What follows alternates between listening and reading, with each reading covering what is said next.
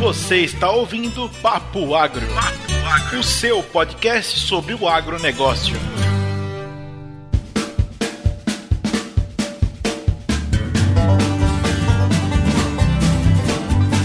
Fala moçada do Papo Agro, aqui é o Neto. Fala turminha do Papo Agro, aqui é o Williams, estamos de volta. Aqui é a Lorena e esse papo de hoje vai ser um e se. Mas antes, a gente vai falar um pouquinho das mudanças que a gente tem feito. Não sei se vocês repararam a nossa ausência de, de episódios. E a gente vai conversar um pouquinho sobre isso com vocês e falar das mudanças que a gente acabou de fazer para deixar o negócio um pouquinho melhor. José? Oi, sou eu. Ou Williams? Bom, eu posso começar aqui. Vai lá, José. Vocês viram que a gente teve problemas e o nosso site continua com problemas. A gente tá gravando aqui dia 26, 27 de maio de 2019. E o nosso site continua com problema, então a gente teve que fazer uma migração dos nossos episódios para uma outra plataforma de distribuição. E a cagada toda, coleguinhas, é que a gente teve que mudar inclusive os perfis nos agregadores de podcast. Então você que está ouvindo a gente achou a gente em algum lugar. Se você conhece alguém que não achou a gente, o nosso perfil no Instagram permanece o mesmo. Porém, achar a gente nas plataformas de podcast tornou-se um pouquinho mais complicado, porque agora a gente tem dois perfis em todos eles. E vocês têm que procurar pelo perfil que tem um fundo colorido. Mesma logo, fundo colorido. O anterior tinha fundo branco. A gente tá no Spotify, tá no Apple Podcasts, tá no Google Podcasts e vocês podem achar a gente lá como Papo Agro, porém procurem pelo, pelo perfil de fundo colorido e aí vocês vão conseguir achar a, achar a gente. E se você quiser conversar com a gente e não tiver nenhuma rede social, você ainda pode encontrar a gente no e-mail papoagro@outlook.com. Manda um e-mail pra gente, a gente tá lá para conversar com vocês. Turminha do Papo Agro! Vocês estavam acostumados em toda quarta-feira a gente lançar um episódio novo, um episódio por semana. Essa rotina vai mudar um pouquinho. A gente vai começar a lançar os episódios aos sábados e a gente vai lançar um episódio novo a cada 15 dias, sendo um episódio na primeira semana do mês e outro episódio na terceira semana do mês. Mas não se preocupem, a gente vai continuar com vocês, principalmente no Instagram, no Papo Agro Podcast, comentando, fazendo conteúdo novo e levando informação para vocês. Isso mesmo. Então continuem seguindo a gente, participem das nossas conversas, nos deem seu feedback e os nossos episódios vão estar lá duas vezes por mês. E se tiver algum extra, a gente lança e avisa para vocês antes de lançar nas nossas redes sociais. Uai, José, e aquele concurso de roteiros que a gente tinha feito? O que que virou?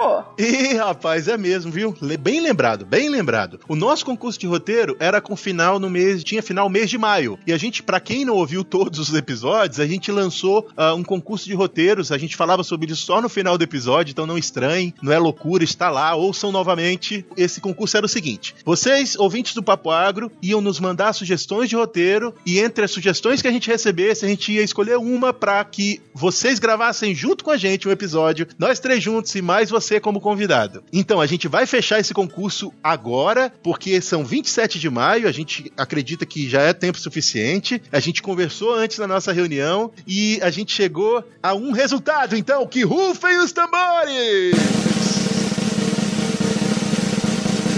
O roteiro escolhido é do nosso ouvinte e seguidor Vitor Miller.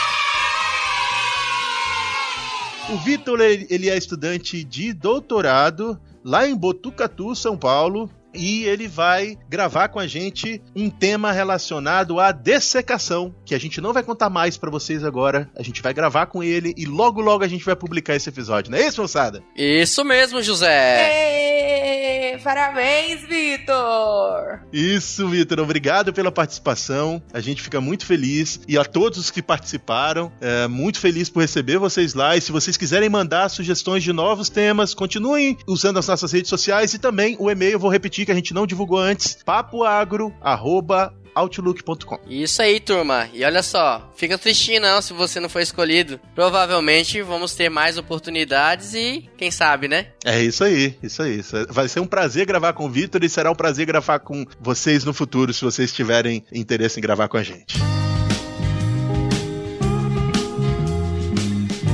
Show de bola, então vamos ao que interessa? E o IC? Vamos pro interessa. Hoje eu vou fritar vocês. Eu vou ser o condutor. Eita! Só que hoje vai ser fácil. porque Como a gente usou o nosso episódio para contar para as pessoas as novidades, a gente vai ter menos tempo para o IC. Então eu pensei aqui em dar só situações positivas para vocês dentro do agronegócio. O que, que vocês acham? Oh, que bonitinho ele. Hoje eu vou estar de É o anjinho. mundo perfeito de Bob. ai, ai. Então vamos lá. Começando, então vai, vai ser uma situação para cada um e vocês vão ter um tempinho para dizer o que, que vocês fariam nessa situação, ok? Beleza? Show. Quem quer começar? Tô com aqui com a situação na cabeça. Ladies first. Eu começo. E vai para o ímpar aí vocês dois. Vai, Lorena. Ladies first. Ladies first. Lorena Meirelles. Joe. O que você faria se você ganhasse um milhão de reais hoje e só pudesse investir no agronegócio? Conta aí pra gente. Nossa senhora, o que que eu faria? E se Com um milhão de reais. É que hoje eu tava ouvindo os podcasts de investimento na bolsa, né? Eu, tem algum trem, será, pra investir na bolsa, no agro? Tem que ter, né? Ah, provavelmente, mas você tem que explicar a sua situação, né? Um fundo imobiliário agrícola, né? Não, eu acho que não vale isso não. Acho que tem que ser na atividade agrícola, não em fundo. Tem que ser na atividade. Criação de bicho da seda. É verdade. Esse bicho da seda nos persegue, hein? Essa é uma verdade. Com um milhão, a verdade é que um milhão no agro, É pouco. se você for pensar é, nas grandes culturas, é pouco. Se você for pensar em culturas um pouco menores, olerícolas e frutíferas, até nas frutíferas ainda é pouco, né? Um milhão de reais não é muita coisa pra quem tá pensando aí, nossa, um milhão de reais. Não é, né? É verdade. E aí, vamos falar um pouquinho então, ó. Por que, que não é muito? Vocês fazem ideia de quanto custa, por exemplo, uma colhedeira É. de soja? Will, quanto custa uma colhedeira de soja? Entre 800 mil e 1 milhão e 200. Uh! Acabou o dinheiro. Acabou esse José, dinheiro. quanto custa um pulverizador? Na sua época, quanto custava um pulverizador? A gente já falou que boa, não ia falar sobre idade aqui, hein? Mas depende do pulverizador. Você pode gastar de 80 mil reais até 450, 500 mil reais no pulverizador. 900 mil aqui no Brasil. Aí você tá, você tá falando de um pulverizador mega, mas também, beleza, vamos, vamos falar de um range aí de 80 mil até um milhão de reais. Exatamente. Então, assim, é por isso que nas grandes culturas um milhão é pouco, né? Ah, a gente realmente, as grandes culturas, elas exigem um investimento muito maior. Se você tiver ideia, se a gente for pro lado do algodão, então o negócio piora um pouco. Uma colhedeira de algodão chega a custar em torno de 3 milhões de reais.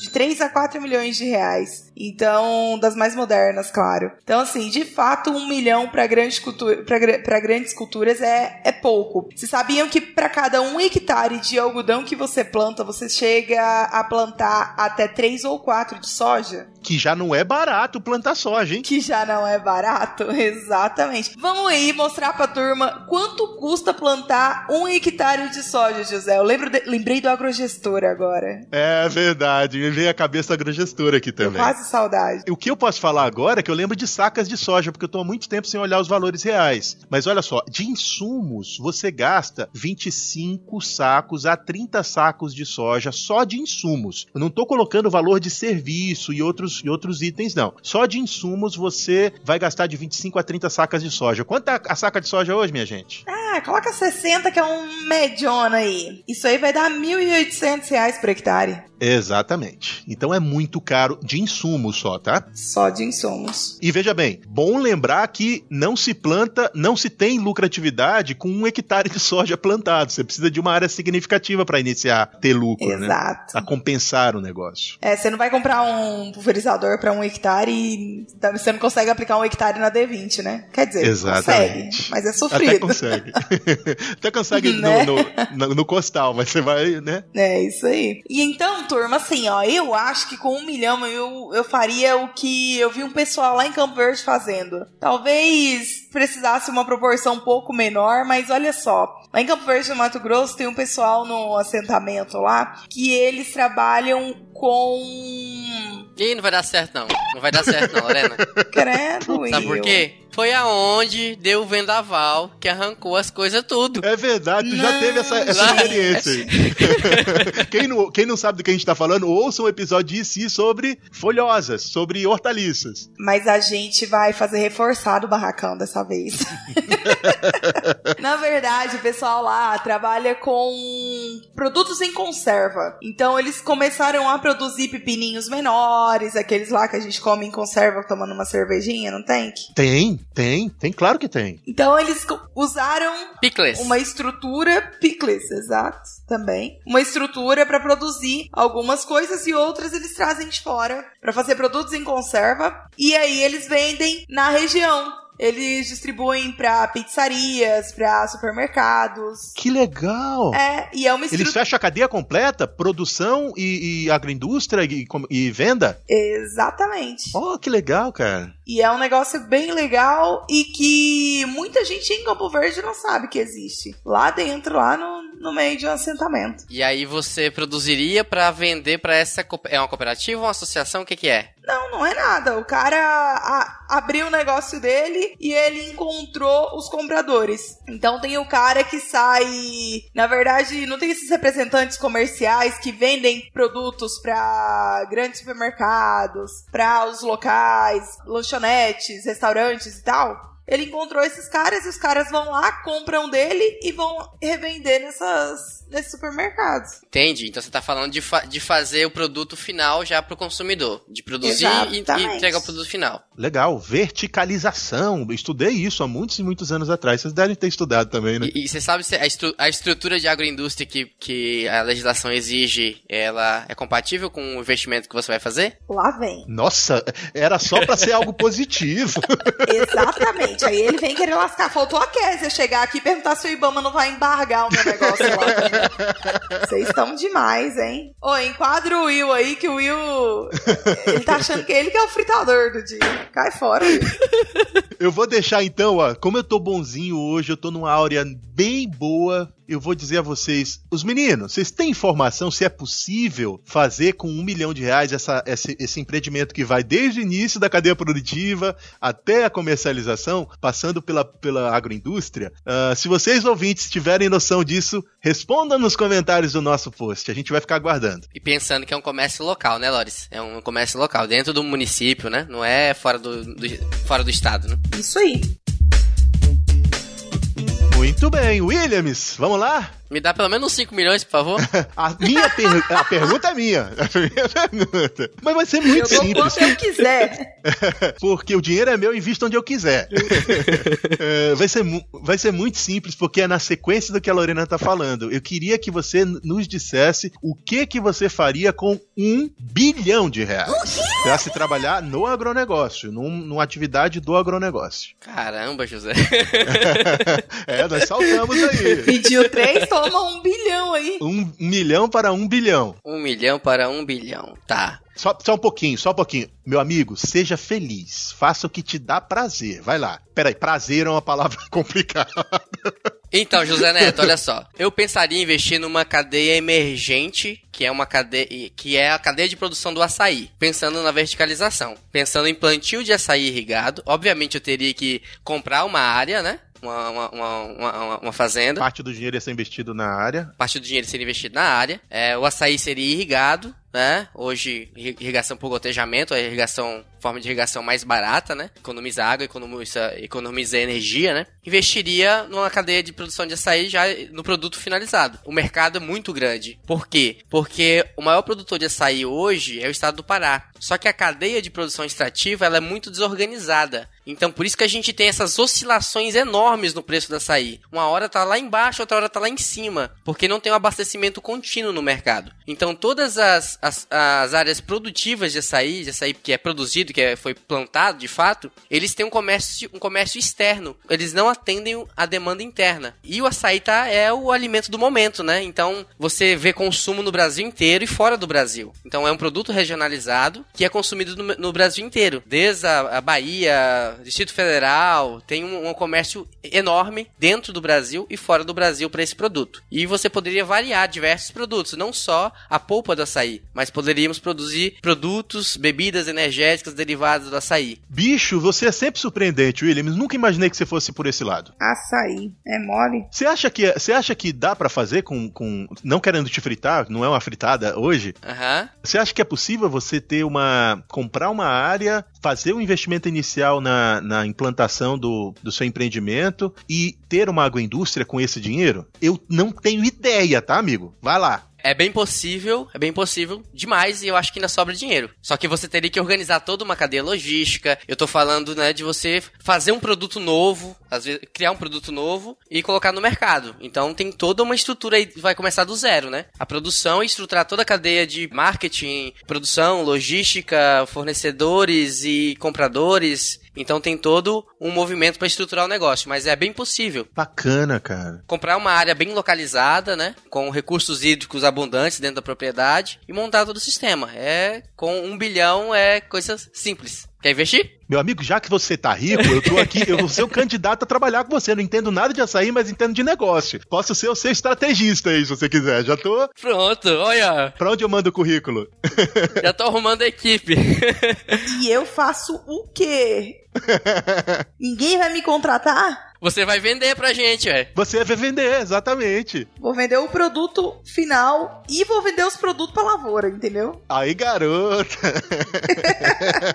É, muito bem, eu acho que foi produtivo o papo. Meu objetivo era realmente fazer essa di- diferenciação entre o quanto vale o dinheiro dentro do agronegócio. É, não fiquem chateados, porque a gente não falou de atividade de subsistência, a gente estava falando de um negócio que precisava dar lucro. Por isso a gente foi, os colegas foram ir para cada um pro seu lado. Porque a gente podia investir sim em uma atividade de subsistência e ser feliz lá dentro da, da fazenda também. Também tem essa atividade.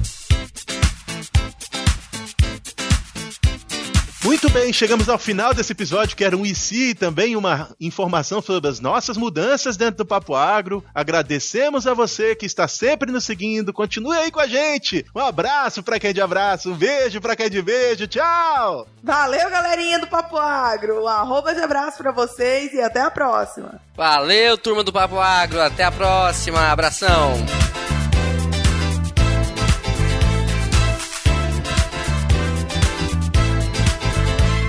Estamos novamente no ar, os três juntos, amigágios! Epa, chegou!